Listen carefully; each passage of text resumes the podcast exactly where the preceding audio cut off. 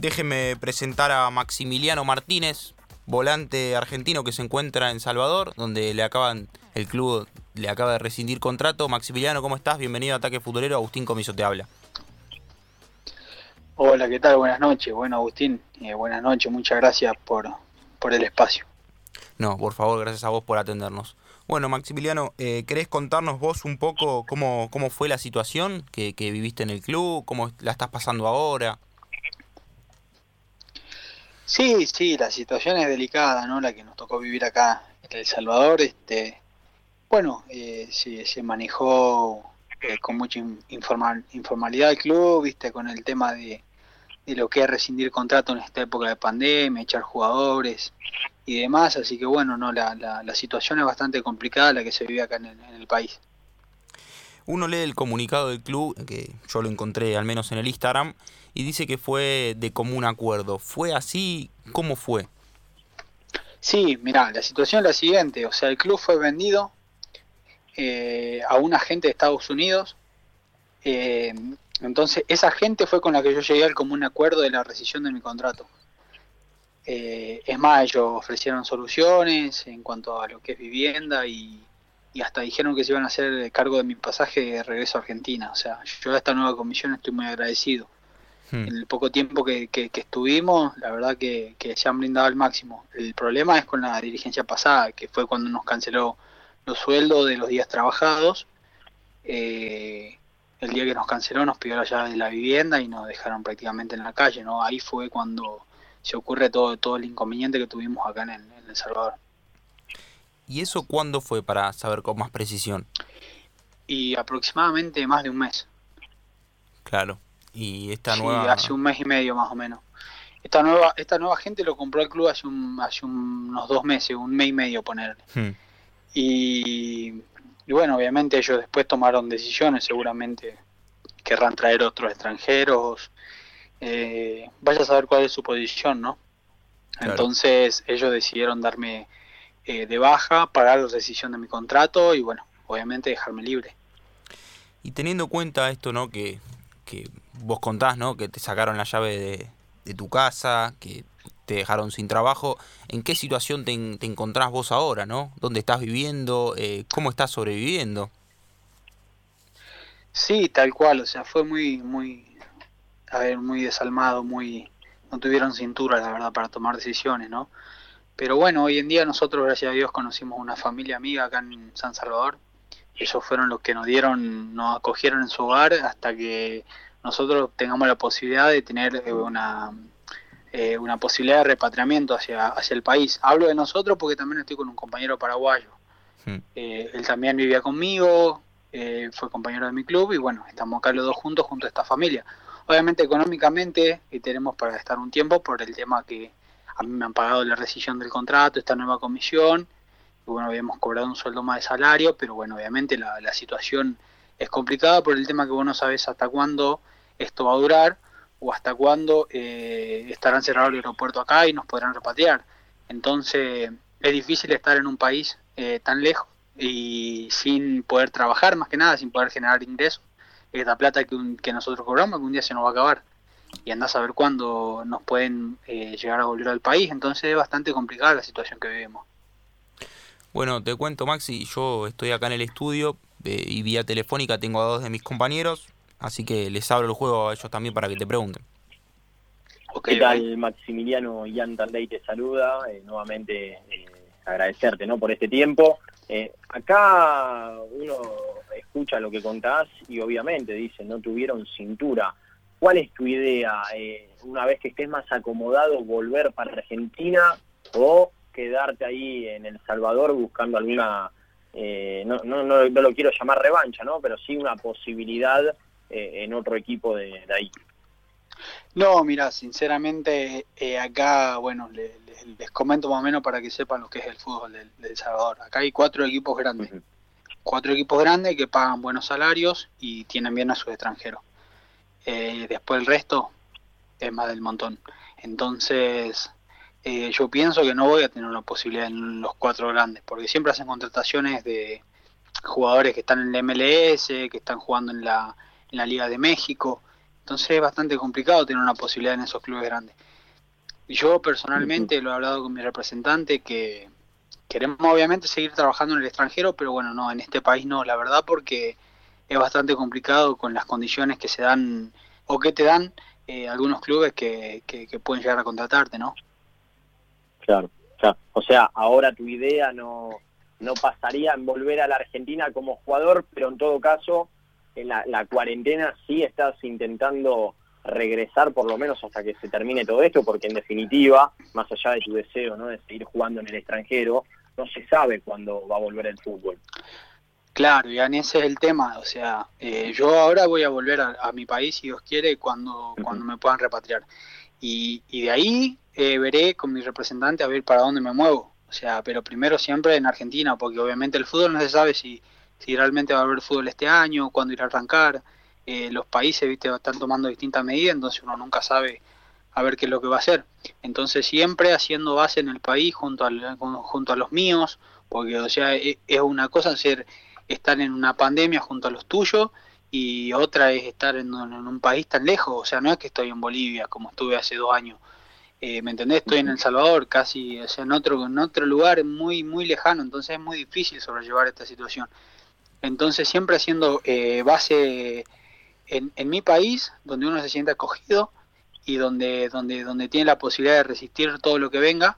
Y bueno, de ahí una vez que cuando se reanude todo esto y cuando se tenga un panorama mucho más claro, ahí ya con, con mi grupo de representantes veremos que, cuál es la decisión que tomamos, si seguir jugando en el extranjero, si es que hay alguna posibilidad y si no, bueno, si hay que hacerlo en Argentina hay que hacerlo, pero bueno, obviamente yo tengo 27 años, la verdad que estoy muy lejos de, tomar una decisión de, de, tirarme, de tirar todo esto por la borda, ¿me entendés? O yo quiero seguir jugando, Así que ya sea en el país o en el extranjero lo voy a seguir haciendo. Hola Maxi, buenas noches, Mauro Cosenza te saluda. Eh, y bueno, también preguntarte, este, en aquel momento, ¿no? Cuando, en el primer momento cuando te, rescindieron el contrato y, te dejaron sin un hogar, este, ¿qué fue lo que te dijeron? Porque de parte del gobierno hubo muchos vuelos, ¿no? Que eh, fueron a, buscar argentinos, ¿no? A todas partes del mundo eh, y bueno, en Salvador no fue el caso. ¿Qué, qué explicación te dieron a, vos por, por, bueno, por ahí yendo al aeropuerto, por ahí hablando con, con gente allegada? No, mira, eh, sinceramente el tema de los vuelos lo hablé con la embajada. La embajada todo el tiempo estuvo apoyándome y, al lado mío. Eso fue muy, muy destacable. El trabajo de Matías Valverde, quiero recalcar, que es el embajador de acá de, de Argentina, acá en El Salvador. Eh, estuvo todo el tiempo y y bueno, ellos me manifestaron que acá en El Salvador éramos muy pocos los argentinos que están. O sea, está el Piche mm. Escudero como técnico del Santa Tecla, eh, está el ah. Chino Vizcarra también jugando en el Águila, eh, hay varios argentinos, está Mesina, eh, hay, hay jugadores argentinos, pero no somos más de 10, o sea, debemos ser como mucho 8 o 9 argentinos que estamos acá.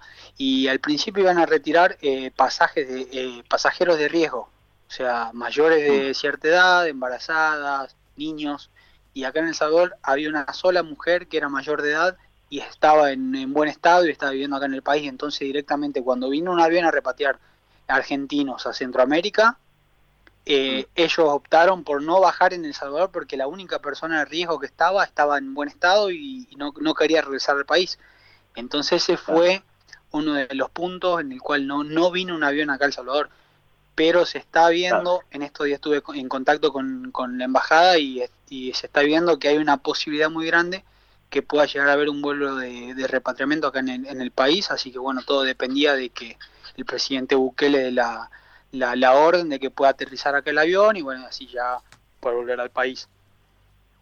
Bueno, esperemos que, eso suceda, ¿no? que pueda suceder ese vuelo lo, antes posible para vos eh, y para tu familia también. Eh, pero también, como decías, ¿no? Este, ahora estás viviendo con, la plata que pudiste cobrar eh, y bueno, si en algún momento, esperemos que no, ¿no? Pero si, si te llegas a quedar sin dinero, este, si pensás hacer otra cosa para eh, sobrevivir allá, ¿no? Por ahí trabajar de alguna otra cuestión. Sí, sí, por ahí lo tiré en, forma de chiste en algunos medios que, que podía vender eh, pupusas, que son como, como tortilla en Argentina. Eh, ah. fue en forma de chiste eso, o sea, yo lo vi en varios medios como que argentino iba a trabajar de vender pupusas. Bueno, eso fue en tono de broma. Eh, es una, un hipotético caso que puede llegar a pasar. esperemos que no, pero no se me cae el apellido tampoco por hacerlo. Eso no tengo ningún tipo de problema. Pero bueno, eh, como te digo, eh, el tema de la embajada, eh, yo creo que han estado al lado nuestro viendo si no hace falta plata, si no hace falta hogar, si no hace... Ellos estuvieron todo el tiempo al lado nuestro. Entonces yo creo que gracias a Dios, gracias a la embajada, no creo que lleguemos a ese punto. Maxi, bueno, este tema ya la verdad que te explayaste un montón, nos quedó todo muy claro. Yo te quería preguntar acerca de, tu carrera, ¿no? Para el oyente que por ahí que no te conoce, que escucha a un argentino en Salvador y dice, uh, mirá, eh, ¿qué, ¿qué, tenés para contarnos? Eh, ¿Dónde fue el donde adquiriste tu mejor nivel? Sí, mirá, yo soy una persona simple del norte de Argentina, soy de Salta Capital. Eh, hice mi, mis inferiores en Gimnasia Jujuy, después estuve en Albois, en Buenos Aires, y ya está reserva. Después jugué en Gimnasia y Tiro de Salta, Torneo Federal A, Central Norte de Salta, Racing de la Barría. Eh, jugué en Primera División en, Real Potosí en Bolivia.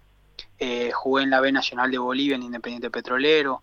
Estuve en Sarmiento de Resistencia, Argentino. Ah, tuve, tuve bastante recorrido por el ascenso argentino y bueno, obviamente en el extranjero sí tuve la posibilidad de jugar en Primera División.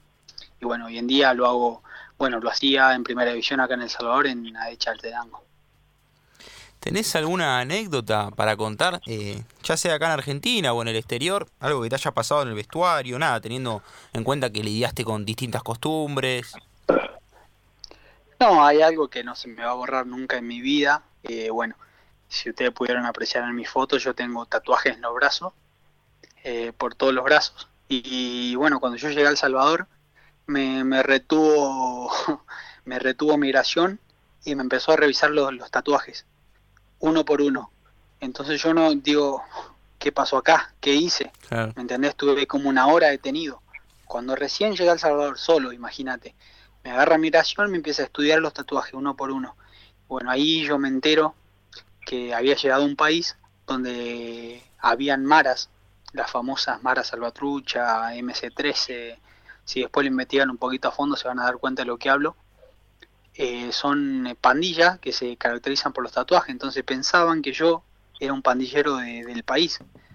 Eh, esa fue una anécdota terrible que, que, yo no me lo voy a poder olvidar nunca porque nunca me había pasado llegar a un país nuevo y que me, me detengan la policía para estudiarme cada uno de los tatuajes que no tenga ningún significado pandillero.